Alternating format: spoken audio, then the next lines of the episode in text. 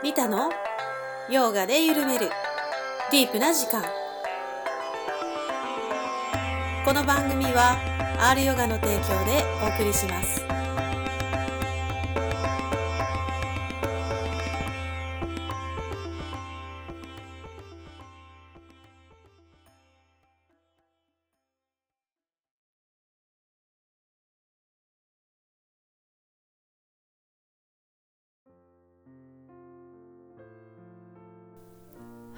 皆様お元気ですか？リタです。今日も深夜の自宅スタジオよりお届けしております。みんなが寝静まってるといいね。集中できますね。結構このスタジオをねショーンさんの話を聞きながら掃除できました。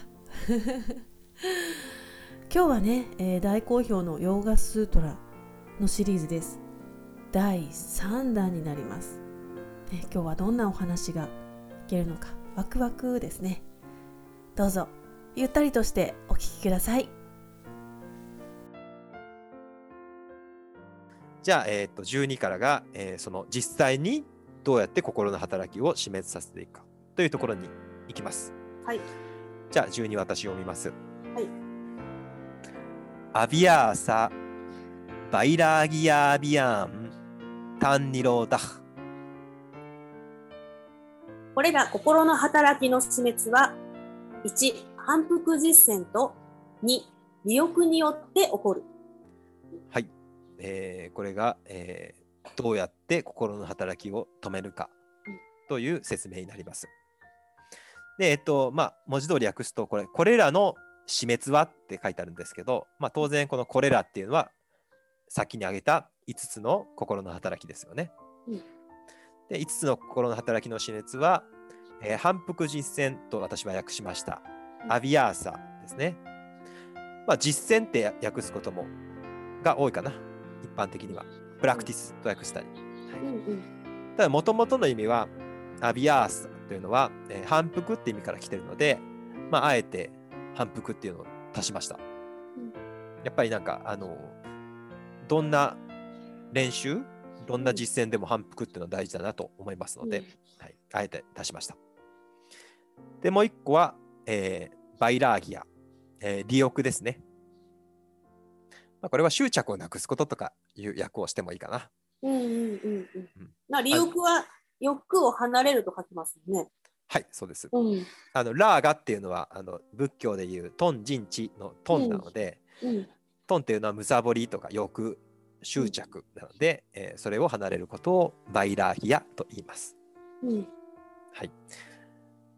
じゃあ実際にこの1と2がどうやって、えー、するかっていう説明が次に続いていきますね。はい。じゃあ行きましょう。13。タトラスティタウヤノービアヤノービアーサ反復実践とはそこに静止することを目指して努力することである。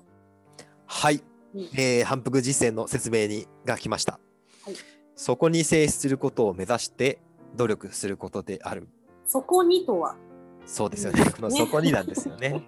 うん、いや、分かりにくくしてるわけじゃなくて、原文にそこにって書いてあるんですね。で、ねはい、えー、っと、そこにっていうのが、まあ、あの、心の働きを静止することなのか、心の働きを静止することなのか、あるいは、えー、もう死滅の状態ですよね。そうですね。うんうん。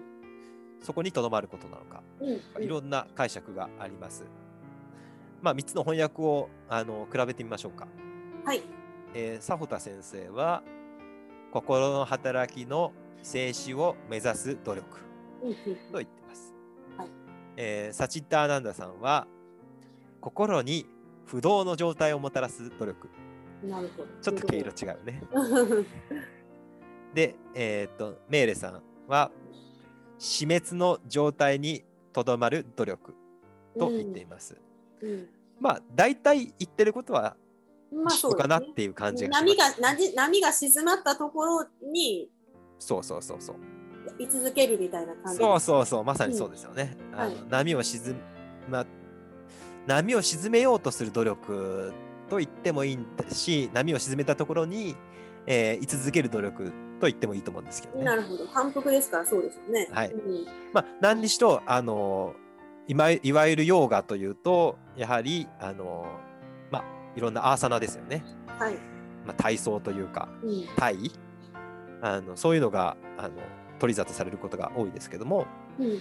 このヨーガでいう練習っていうのはそうじゃないよと、うん。その一番大事なところは、えー心をこの沈める。そうです。そこにそこを目指す努力だということを言ってますよね、はい。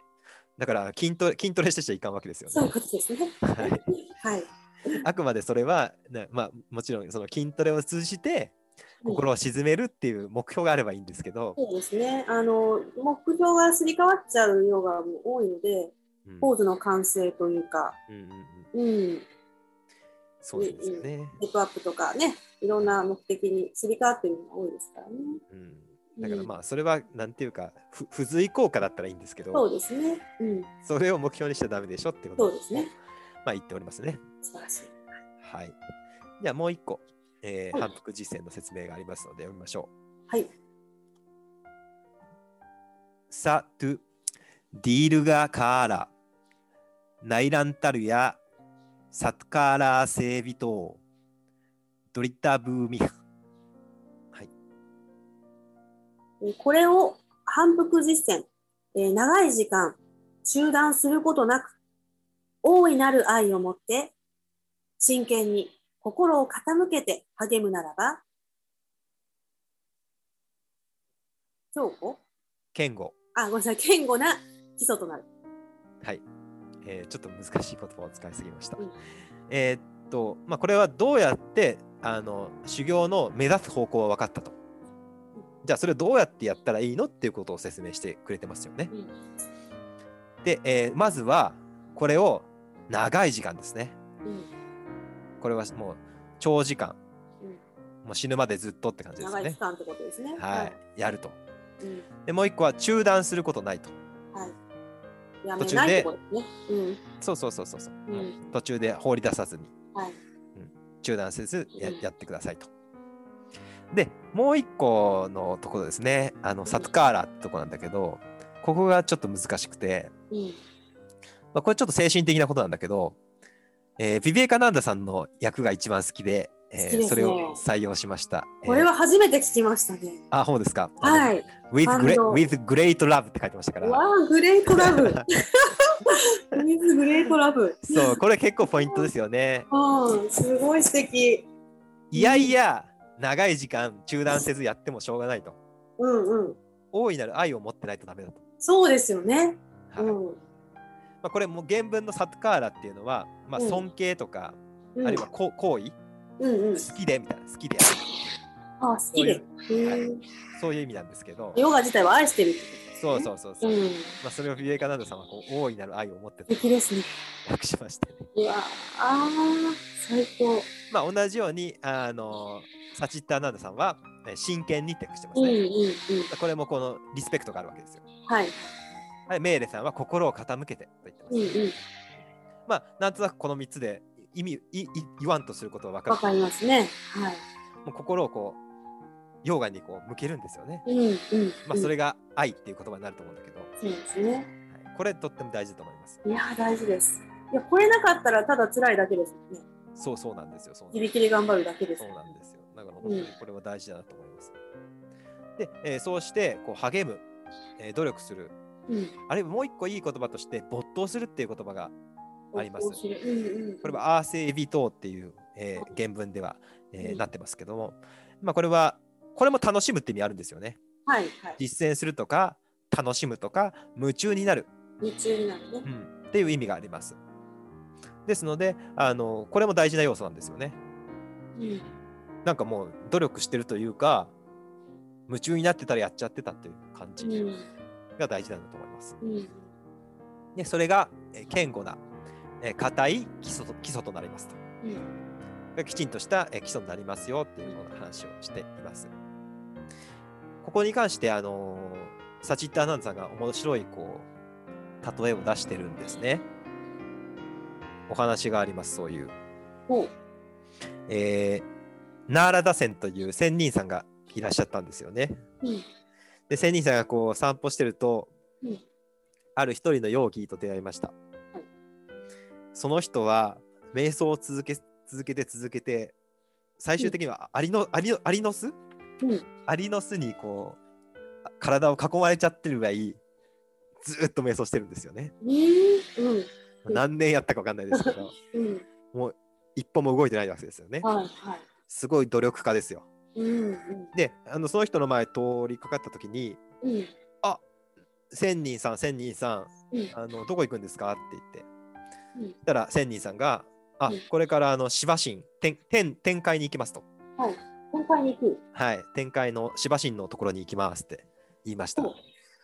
でその容疑は「あじゃあ一つお願いしていいですか?」うん。でえーっとナーラダセンは言いました。えーうん何ですか？言ってごらん。でその容疑は言いました。えー私はあと何回生まれ変わって瞑想を続けなければならないか、えー神様から聞いてくれませんか？うん。私はもう随分長い間ここでこうして座り続けているのですからお願いいたしますうん。というような、あのーお願いをいたしましたうん。そして、えっと、仙人さんはあいいですよということで去っていきました、うんさらに道を歩いていくと、うん。えー今度は、えっと、違う容疑に出会いました、この人はなんかすごい嬉しそうにずっと嬉しそうにあのハレラーマハレラーマハレラーマラーマラーマラーマってずっとこうそう。マントラですねラーマラーマ。はい、うんラーマラーマとマントラをずっと唱え続けて歌ったり踊ったりしていたそうです。おそういうヨガ行者さん。そういうおかげをさん。はい。まあ、いますよね、このハレラーマ、うんハレラーマってね。で、えーっと、その人が、えー千人さんを見つけると、また同じように、えーどちらに行くんですか？と聞きます。うん。千人さんは、えー天界に行きますと。うん。で、その容疑は、えー、わあ、いいですね。じゃあうん私も、えーあとどのくらいの間、うん。ここでこうやって、あのハレラーマ、ハレラーマとマントラを唱え続ければいけないのか、えー聞いてくれませんか？ということでうん。あの聞いています。奈良田さんが、えーいいですよということで答えます。はい。で、えー、千人さんは天界に行くわけですよ。うん。で天界に行って神様に、え2人の質問、2人の容疑の、えー質問を聞きますうん。で、戻ってきて、え2人に答えます。えーまずは努力家の方ですね。うんあのもうアリが、アリがたかるぐらい、アリが巣を作るぐらいずっと座っていた容疑。えー彼にはうん。このように言います。うんえー主に聞いてみたのだが、おうん前はあと4回の生まれ変わりが必要とのことだった。うん。ヨーギーは答えます。えあと4回も？うんこれだけ待ったのにまだ足りないのですか？うん。というような感じで、えー答えて、彼はな泣き始めました。泣きじゃくり始めましたと言っています。うん。で、一方で奈良田線は、えーもう一人の方に行きます。うん。さっきのハレラーマ、ハレラーマの人ですね。うん。奈良田さん、えーどうでした？私のこと何か分かりました？あ、分かりましたよと。じゃあ教えてください。なあと何回で、えー私は下脱できるのかと。うん。で、えーっと、奈良田線が言いました、えーそこに木があるだろうと。うん。A、その木の葉っぱの数が数えられるかい？うん。あ、数えられますよ。うん。で、じゃあゆっくり数えてみなさい。うん。で、お前は、あと、あの葉っぱの数だけ生まれ変わると、下脱できますよというふうに答えます。ものすごい多いですよね。その容疑はうん、こんなふうに答えますうん。おお、それだけでいいんですか？と。じゃあ少なくとも限りがあるわけだと。これでどこに終わりがあるか分かったぞと。よかった。もうそれならすぐにやってしまえる。神様ありがとうございます。あなたはこの森の木の葉っぱすべてとはおっしゃらなかった。一本の葉の一本の木の葉っぱの数だけとおっしゃいました。うん。で喜んで実践する気になったんですね。えーで、えーっと、するとどういうことが起こるかというと、うん。もうその場で突然、天から美しい籠が降りてきて、うん。どうぞお乗りくださいと。しばしんがこの乗り物をあなたのために使わされましたと。うん。え、私のために？うん。私に今すぐ天界へ来いとおっしゃるのですか？そうです。と。でも私は何度も生まれ変わらなければならないと、たった今、ナラダナラダ様がおっしゃったばかりですが、うんその通りです。しかし、あなたはもうとっくにそのつもりになり、喜んでそれをしようとしておられました。ですからあなたはもう待つ必要はありません。さあ参りましょう。では、あのもう一人の容疑、はい努力してた容疑はどうなるんですか？うん聞きました。彼はたった4回の生まれ変わりに対してさえ心の準備ができていませんうん彼にはあのようにさせておきましょう。うんこうやってお話が終わるわけですね。うんもうこれが本当にこの実践のやり方をあのきちんと指してるかなと思います。うんもうあとどれぐらいっていうのがあっても、あと4回って言われて失望する人もいれば、うんあとはあの木の葉の数だけだよって言われて喜ぶ人もいるわけです。全然違いますね。ええあのうんそこにやっぱりこの大いなる愛、うん心を傾けることってのは大事なんですよね。うんいやいややってたらやっぱり、あとどれくらいって言われたら嫌なんですよね。そうだね。辛いんだね。うんでもやっぱりこの愛があれば、うんどれだけでも続けられるということうんで、うんやっぱりこれは本当に大事なことかなと思います。うんうんはい。はい。じゃあ、これが修行のやり方になりました。はいじゃあ、えー続きまして、えーっと、もう一個、えー修行とは別の方、精神的な方ですね。利欲、執着を離れることに移りたいと思います。お念仏の修行は良かったですか？ああの、時間の関係で削ろうかなと思いまし実た。は言及されたなら、じゃあ言いましょうか。はい。あのあ私は浄土宗という、えーお念仏の宗派の、えーはい僧侶なんですけども、うんこれ読んでて、うんお念仏とお念仏の修行の方法も4つの修行の方法っていうのがあってうんこれ全く同じこと言ってるんですね。へえでどういうやり方かっていうとうんまずこの苦行種っていうのがあって、えー敬いの態度。うん。これがまああの愛大いなる愛を持ってってことですよね。はい。はい、もう愛を持ってすることと。うん。でこれがやっぱりあの謙虚な心になると。これをやると。だんだんおごってくるので、はい。私はこんな頑張ったんだとかね。うん。何年もヨガしてますとかね。う んおごってくるんでそうじゃないと。うん。もうあくまでこれはもうあの心を傾けて愛を持ってやってるのでそういうあの狂慢心っていうかおごった心は取っちゃいけないと。うんで、えー、ともう一個は、えー無用種っていうんですけど、うんえー他のことをしないですと。このなんか疑いを疑いがあるといろんなことしちゃいますよね。いろんなことに手を出しちゃいますよね。あのヨガもして、えーマインドフルネスもして、あるいはチベット仏教の瞑想もしてとかいろうんいろんなことをしちゃうと。うんうんでそういうことは良くないので、えーきちんと一つのことに、えー先進しましょうと。専念しましょう。で、この無権種っていうのがあります。これが中断なくってことですね。これもさっきありましたね。中そう断ですね。うんこれはまあ怠けの心を退治するはいのに必要だと。うんうんやっぱ中断すると怠けちゃうんで、だんだんね。うんうんそうですね。うんで、えー、と最後は常時種、えー長い時間一生涯ずっとやりましょう。お念仏をしましょうっていうことを、うんえー言ってます。この4つっていうのはすごくこのヨガスートラのこの14番とうん通じるものがあって面白いなと思いました。うん本当ですね。はい。まあこれは中国のお坊さんがあのこのように言ってるんですけど、うん本当にあのこの伝統ですかね、インドから伝わってきた伝統っていうのがこういう形で現れてるのかなと思いました。はい。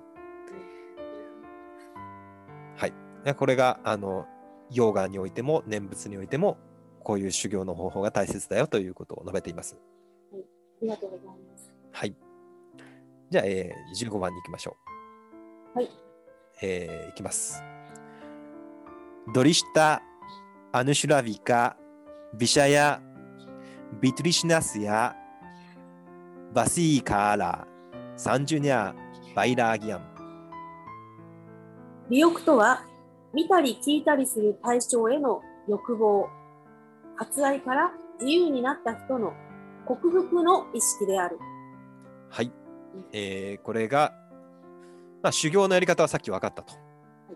次は修行に向かう態度とか心持ちですよね。うんうんそれが、えー利欲だと。うんうんえー執着しないことだということになります。で、えーっとこの利欲っていうのはもともと、えーラーガという言葉が出てから来ています。えー先ほども言いました。あはい。ラーガ、えートン陣地のトンですね。はい。むさぼりです。うんうん。これどんなえーことかというともともとラーガっていうのは、えー、と色に染まること、えーこういう服が衣が、えー染料につけて、えー染められていくこと。うん。そこから来ています。うん。だ心が欲望に染まること。なるほど。外部の対象に染まることがこの、えー執着ってことなんですよね。で、えーっとここでは、えー見たり聞いたりする対象への欲望と言っています。まあ、これは一般的な欲望の発生原因ですよね。美味しそうなご飯を見たら食べたくなるうんし、えー例えば新しいお店ができたよって聞いたらあ行きたくなる。うんうん綺麗なものを見たらもっともっと聞きたくなる。うんうん綺麗な音楽を聴いてもそうですよね。うんはい、これが、えー、と見たり聞いたりする欲望のことですうん。でそこから、えー自由になった人の、えー克服の意識であるとうん。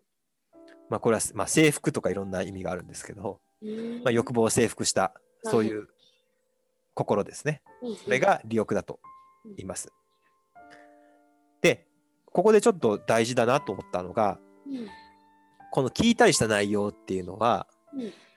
例えば前後とか、はい。展開へ生まれ変わることとかうんうんうん。下脱とか、はい。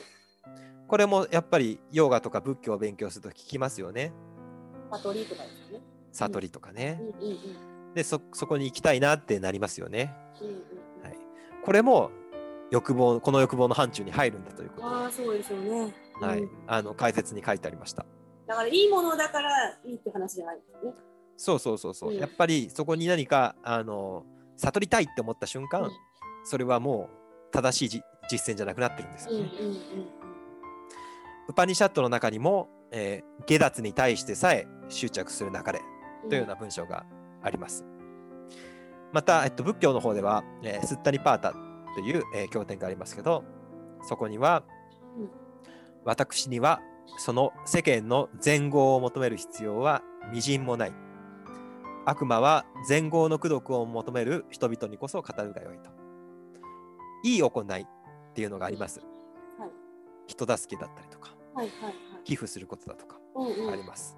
うん。徳を積むと言われているようなことですね。そうそうそうそう。うんでもあの、まあ、究極的にはあのその前後に対しても、あの欲望がないんですよね。なるほうん、どやややってあげようとかやらなくちゃっていう感じではない。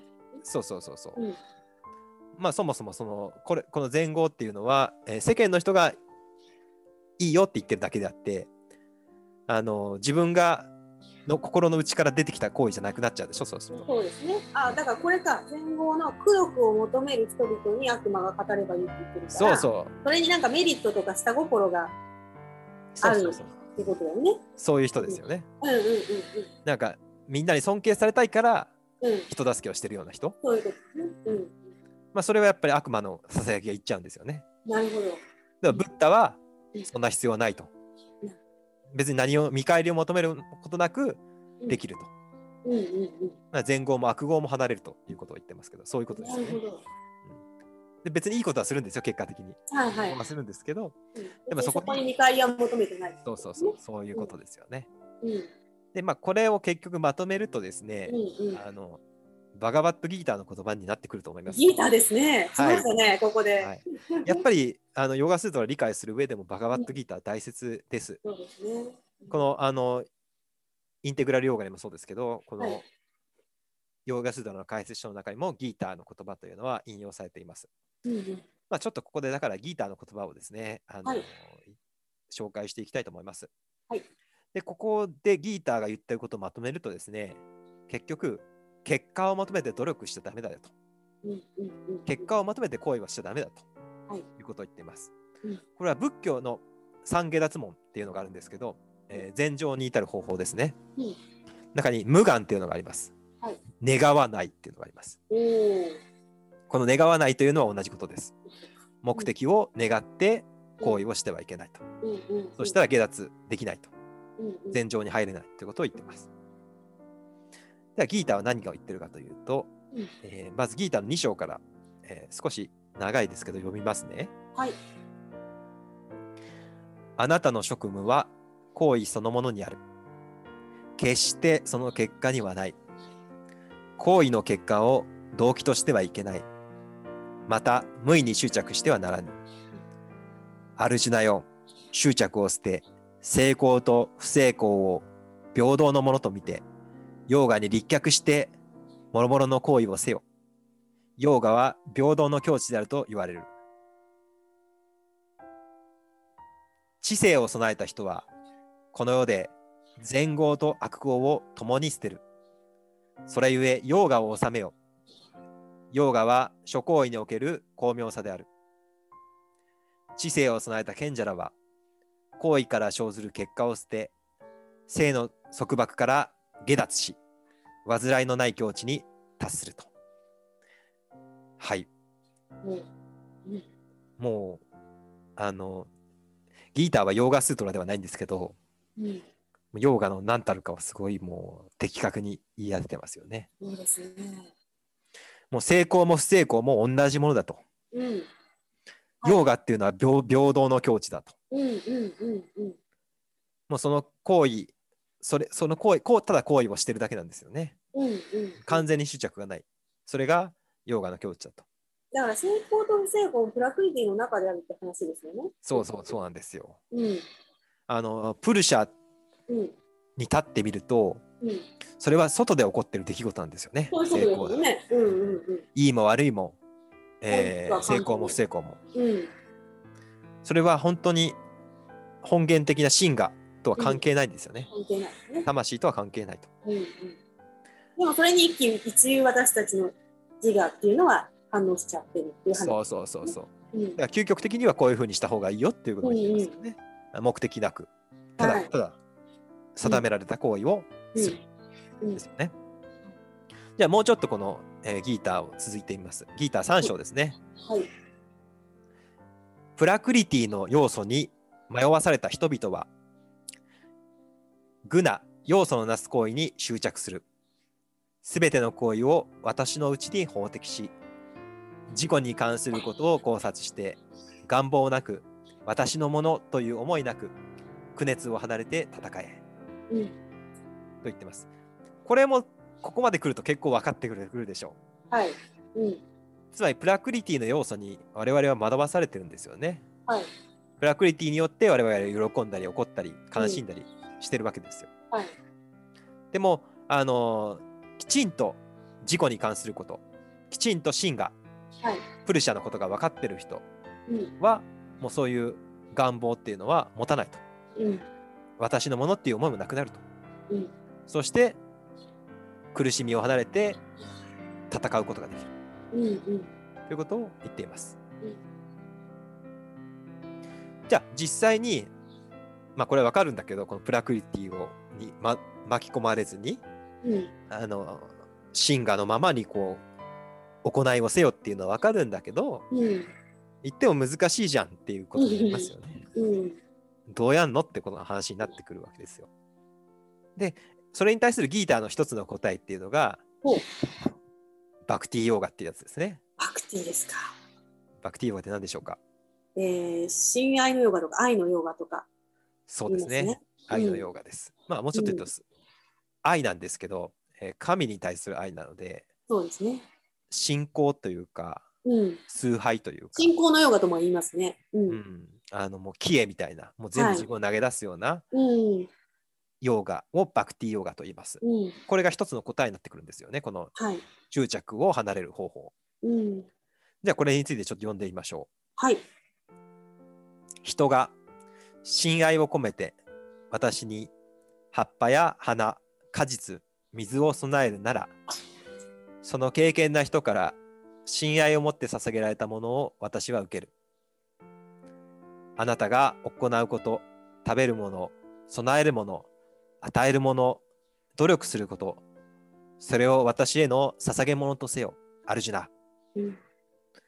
かくてあなたは善悪の、えー果報をもたらす行為、えー善善悪の結果をもたらすような行為の束縛束縛から解放されるであろう。うん法的、放棄のヨーガに先進し下脱して私に至るであろうこのように言っていますうん。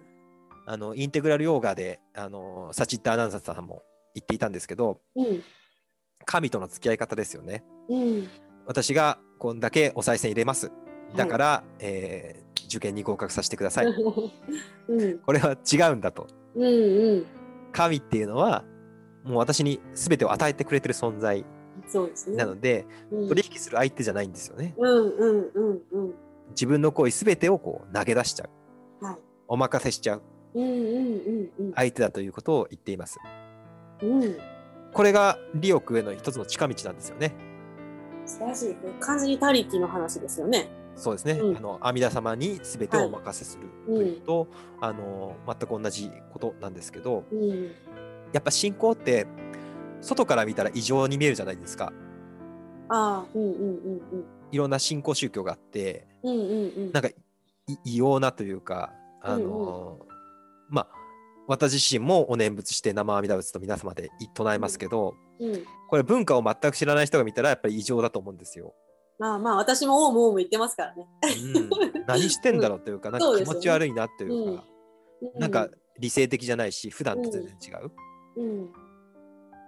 でもそれをちゃんとその内側に入ってというかうん。きちんと理解してる人ははい。あのそれがすごい有効なやり方なんですよね。うん。気づくと思うんですよ。やっぱり自分が努力してうん。例えば毎日1時間、えー朝夜座禅をしますとはい。自分が頑張って座禅をしますとうん。言ってもやっぱりぶ壁にぶつかっちゃうんですよね。そうですね。う。うんん、やっぱどこまで行ってもなんか自分が頑張ってるというかうん。あ今日はうまく座れたなとかああ、そう、評価し始めますよね。そうそうそうそう、あもうちょっとコツがいるかなとか もっテクニックになってね。ともっとさ、うんなんか上手な先生に教えてもらおうとか、うんそうなってくるんだよね。うんあのヨーガの生徒さんでもた多分いらいらっしゃると思うんだけど、はい。はい。なんかもっと違うことを教えてくれませんか？みたいそうですね。私ずっと同じことしますからね。な。ねうん。あのーお金払ってるんだから毎月。そどんどん深まるんですけどっていう話なんですよね。うん、同じことや。そうなんだよね。うん。あの人はなんかそういう欲望の、でそうですね。もっと何か知りたいとか、うんなんでしょうね。もっともっともっとになってくるんですよね。もっと違うものとか、そうですねもっと上とかうん、そうですね。目新しいものとかね。そうなってくるんですよね。うん。でもこのお念仏とかこのバクティヨーガにはその心配はあんまりないんですよね。うん。これはあの自分が実践するわけじゃなくてただ自分をこう投げ出してるだけうん。お任せしてるだけうん。なんですよね。うん。これは本当に大事で自分が行うこと自分の行為やうん食べるもの、うん。お供えするもの誰かに与えるものうん努。力するもの、もう全部私への捧げ物とせよと言っています。自分がやってるわけじゃないんだと。うんだってそうですよね。プラクリティがプラクリティがやってるわけですよね。そうですね。うん。自分の本質っていうのはもうプルシャにあるわけですよ。風車ですからね。うん。もうプラクリティがやってること自分が食べたり飲んだり動いたり、はい歩いたり遊んだり、うん努力したりそれは全部プラクリティのにお任せしちゃったらいいんですよ。うんうん。私はそこにはいないんだからうん。プルシャの方にいるんだからはい。もっと根源的な宇宙の方にいるんだから、うんうん。もうそれはもうもうささもうプラクリティのなすがままあるがまま、うん。宇宙の真理のままにそれは、えーお任せしちゃったらいいと。うん。そうすることでこの欲望から離れれる。うん。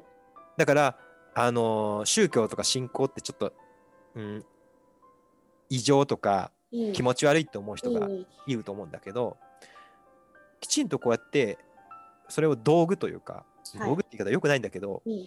あのあえて言うとやっぱり道具うん。方法として使うならば、うんあのそれでいいと思うんですよ。はいそれで結局は、えー自分の利欲執着なくすことが達成されて結局は幸せになる下脱に達することができるわけですから、うん。すごくこんな有効な方法があるのに使わないのは損だなと思っていて、うん。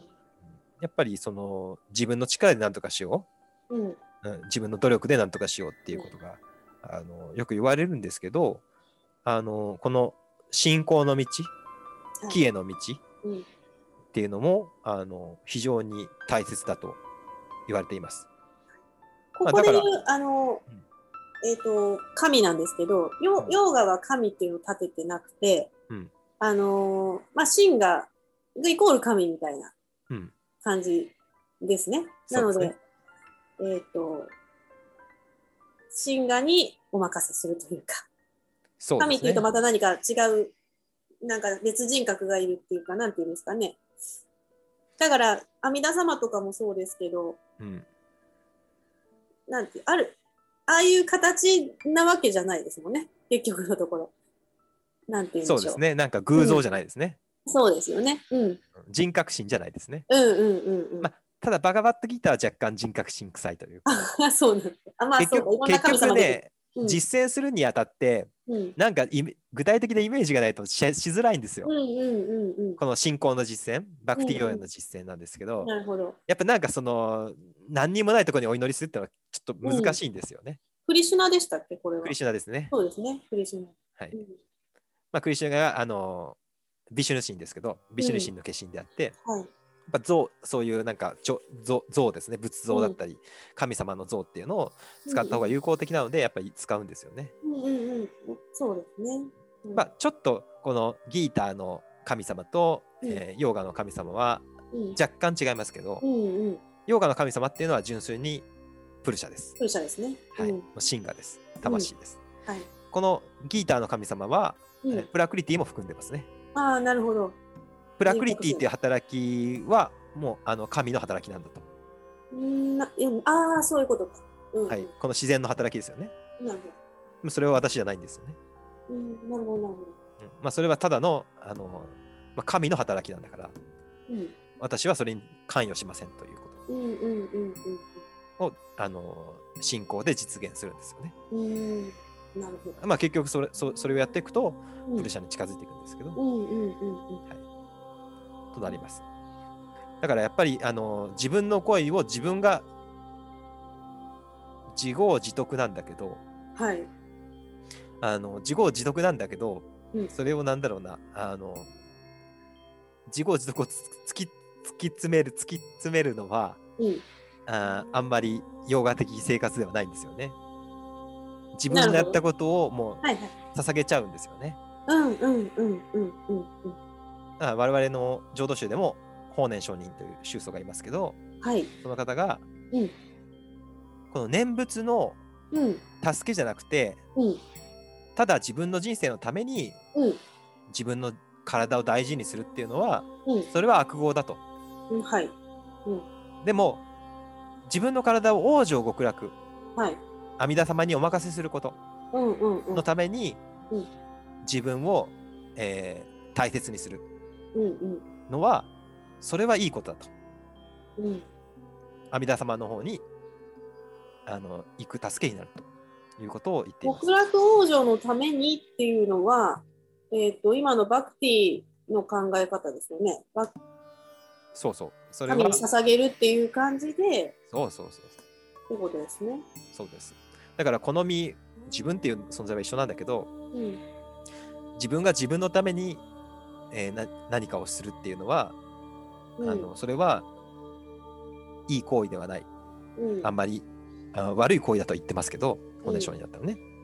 でもそれを神に捧げるんだったら、同じ自分だけど、同じ自分だけど、それを人のため、うん、神様のため、仏様のためにうん捧げる。そうすることで同じ自分だけども、それは自分が尊いものになっていくんですよね。この往生の助けとなるっていうのは、下脱の助けとなるってことです。そうです、そうです。うん、まあ、往生と下脱は若干違うけども、うん、うん、うん。あのーまあ、往生して下脱するので、はいはい。あの浄土宗とか浄土真宗では、あうの下脱っていうのは我々の普通の人人間にはできないという考え方があるので、うん、うん、うん、うん。まずは往生させてもらってそれで仏さんの力を得て下脱するという感じになりま往生っていうのは極楽浄土の方に行くってことですね。す。そうそうそうそう。うん。極楽に行って、うで助けをもらって修行をして下脱するん。なるほど。という考え方です。まあこれも本当にあのギーターと近いというか、はい。ですね。はい。うん。まあ。自分を離れ自分っていう要素を離れることっていうのの大切さが説かれています。うんはい。まあ、これちょっとなくなりましたけど、まあ、これが結局あの執着を離れることこのスートラが言ってることの,、あのまあ、大きな一つの、えー回答というかこれのやり方であると思います。じゃあ、えっ、とこ今日最後のうん最後ですね。いきましょう。はい。16です。タッパラン、プルシャクヤータフ、グナバイトリシュナヤン。それ、かっこ利欲の最高のものは、プルシャを認識した人が、グナ、プラクリティに対する渇望がなくなることである。はい。はいえー執着から離れる利欲ですね。えーそれの、え2つ目、えー最もさ高い、最も究極的な、えー利欲について述べます。原文を見ていくと、えーそれ、つまり利欲ですね。利欲の最高のものは、プルシャを認識した人が、グナってますけど、あのこのグナとプラクリティは、えー同じです。プラクリティに対する渇望がなくなることであると。で、えっと、この、まあ、グナっていうところの説明から入っていきたいと思うんですけれども、えーグナっていうのは、えープラクリティが持つ3つの要素です。サットバとラジャス、タマスという3つの要素からプラクリティはなっています。この自然現象ですよね。自然現象の性質3つです。サットバというのは純質と訳します。純粋な性質ですね。ラジャスっていうのは、えー激質、えー激しい質です。うんタマスっていうのは暗質、暗い性質になります。えー例えば、うーん、物質で、物質っていうか精神的な方で言うと、サットバっていうのは、えーすごいいい人ですね。うん善、善の質が強い人、心が綺麗な人。うんうん。がサットバの性質が強い人。ラジャスっていうのは例えば、えー怒りっぽい人とか、仕事人間とか、うんうんあの、まあ、いい言い方をすれば、えー熱意がある人、うん。うんどんどんいろんなことをできる人。これがラジャスですね。タマスっていうのは暗室です。まあ、ここから分かる通り、例えば、えー引きこもりとか、うんずっと寝てるとか、うん動かない人ですね。うんうんこれタマスうんの性質が強い人。うんまあ、こんな風にあのどれかの性質があの強いことで、えーこのその人間の性質になったり物質の性質になったりします。うんうんえー例えば、えー料理の味で言いましょう。うん料理の味でサットバが強いのはうん甘甘いものとか牛乳とか。うんうんラジャスは辛いもの、うんピリピリするもの。うんタマスっていうのは苦いものうんうんみたいな感じ。うんうんあの、アーユルベーダのアイルベーターですね。ううんん。うん何言いましたっけ？ピッタとバーユとカパ。カパか。うんはい、まあ、あれに、あのー近い概念ですね。うんうんうんまあ、料理だけじゃなくて、あの物質もうん。精神もこの3つの要素で構成されていて、えーどれが優勢になるかで、えーその性質が決まっていくんですね。うんうんこれが、あのーグナ、プラクリティの性質です。で、あのーまあ、我々はどれかにこう惹かれていって、あのーどれかが優勢になっていくわけなんだけど、えーそこから離れることが大切だと言っております。うんこれのプロセスをちょっとまとめてみました。えーまず、えー最高の、この最高の利欲、最高の執,、えー執着を離れることへのプロセスです。うんこれはなんか成し遂げるものじゃないなくって、自然に起こるんだということを、あの、うんどの本も強調されておりました。うんうんえーまずですね、えー先ほど言っていた一般的な利欲。これですね、あの、見るものとか聞くものとかに対する欲望を離れる修行ですね。それをすることで、えー心の鏡の解像度が上がる。うんこれ一番最初に言ったあのい湖の話ですね。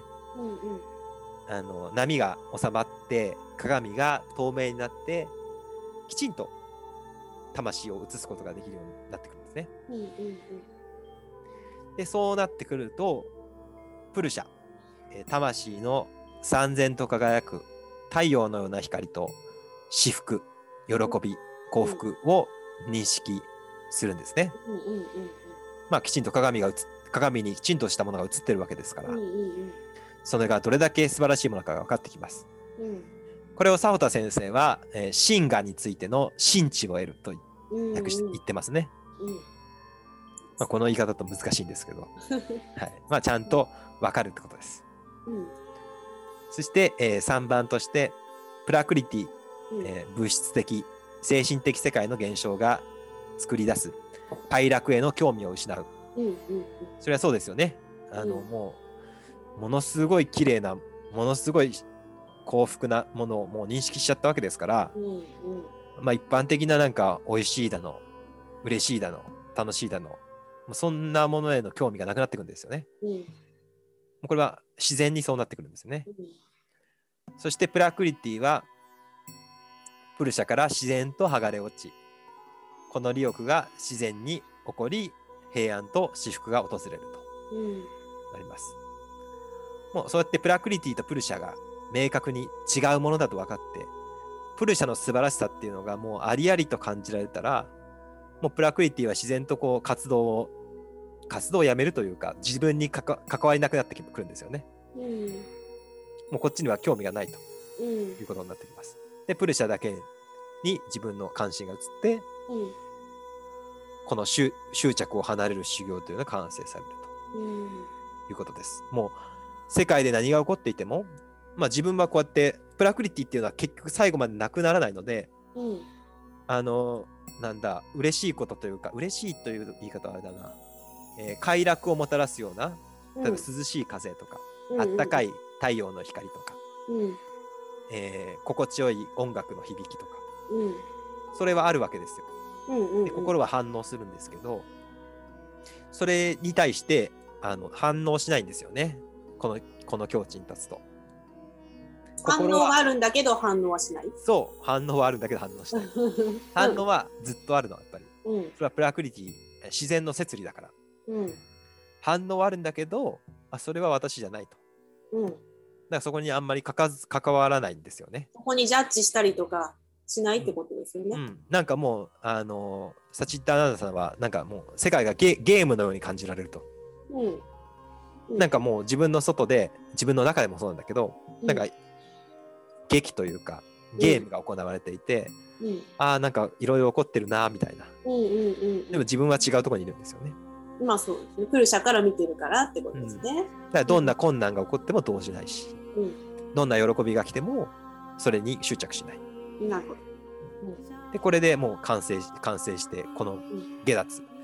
これ以後欲望が生じることはなくなる。というのが、うんこのプルシャとプラクリティの、えープルシャプルシャを認識した人認識した人がうんプラクリティに対する欲望から自由になることであります。はい。これで1の16まで来ましたね。はい。長時間ございます。長時間ね。ここからまた、えっ、と、次は三昧とかの話になっていくのかな？そうですね。あのあもっと具体的にあのうんこの利欲とか、えー実践っていうのを、えーうん具体的に、えーどうやったら実現するかっていうことが、はい。えーもっと詳しく書いてます。はい。皆さんお楽しみになさってください。はい、すいません。長い長い時間素晴らしい解説でしあた。ありがとうございます。ありがとうございます、リエさん。いえ、こちらこそです。またね、グゼインのヨガも毎月やっておりますので、皆さんに来てもらって、意はい見とかね、あの感想とかも聞きたいですね。はい。ぜひお願いいたしますい。ます。はい、ということで、長時間にわたってヨガスートラの解説をいただきました。えー、秋田正門さん、ありがとうございました。ありがとうございました。またよろしくお願いします。はい、ごきげんよう。はい、正門さん、ありがとうございました。いや、本当にね、いや、いいですね。ずっと聞いていたい、本当に。あの、心理の話っていうのはですね、なんて言うんでしょうね、本当に純粋な気持ちになれるというかですね、そうだった、そうだったってね、忘れかけていたものを常に思い出させてくれるなっていうのがありますね。まあ、なんといってもですね今日の私解説の中で一番もうドストライクにですね胸に突き刺さったのがですね、え大いなる愛を持ってね実践すると。もう長い時間ね中断せずもう死ぬまでやるんだよ。でもそれは大いなる愛を持ってだよ。っていうのにもしびれましたね。この役はね私が見てた中にはなかったんですよね。With Great Love ですよ。もう本当に。壁に書きたいぐらいですね。最高ですね。でもねそれを没頭って言ったりねされてましたけどもう本当私もヨガ愛がすごくてですね。本当に没頭してますね。未だにね。あの本当に初めて出会った時から大いなる愛を持ってやってきたなって。ただただ本当に喜びであ今日もできた。今日もできた。ね。今日が最後のヨガかもしれない。でそれぐらいの気持ちで常にやってきて本当にあの大きく体調を崩すこともなくいや崩したとしてもやってましたしね。捻挫してもやってましたからね。まだ片足だけだから大丈夫だぐらいなね感じで。でも必ずヨガをすれば本当にあの素敵な場所にヨガが連れて行ってくれるんですよね。だからその信頼関係をもとにですね、えー、大きな愛がどんどんどんどん大きくなってるんだなっていう感じですね。だからそこに愛があるのかいっていう話なんですよね。ただ苦しかったり自分を追い込んでたりまあそういうヨガもあるんですよね。実際自分もそうなりかけた時があるのであの本当によくわかるんですけれどもやっぱりねその大いなるものに委ねていく生き方。ブラックギティの流れに流れに身を任せ。ね。なんかそういうのも本当いいな聞いてて。うん。本当に納得できることばっかりだったなっていう感じです。ね、初めて聞く人は本当難しい用語が多いと思います。ね、ヨガスートラも初めてね触れる方も多いと思いますがどうか何度も繰り返し聞いてほしいなと思います。あの PDF で資料もダウンロードできますし、えー、何かどれか1冊でもねヨガスートラをお買い求めになって一緒に読み進めていただけたらなと思います、まあ、各有リタもですね本当に何回も何回も読んでそれでも分かんないっていうぐらい、えー、やってきたのであの、ね、この解説を1回2回聞いて分かるっていう話じゃないっていうのはあの十分承知の上ですがですがねあのどこかどこかに私は響くんじゃないかなと思いますしこれからも何回も繰り返しが出てきますから私たちも同じような話を何回もすると思いますけれどもどうか染み込ませて染み込ませてね大いなる愛を持ってですね 聞いていただけたら嬉しいなと思います。ということで今日もね長時間にわたってヨガゆる聞いていただきましてありがとうございます。ますますディープになっております。ヨガゆる。これからもどうぞよろしくお願いします。ということで今日はここまでです。それではまたお耳にかかれるのを楽しみにしています。リタでした。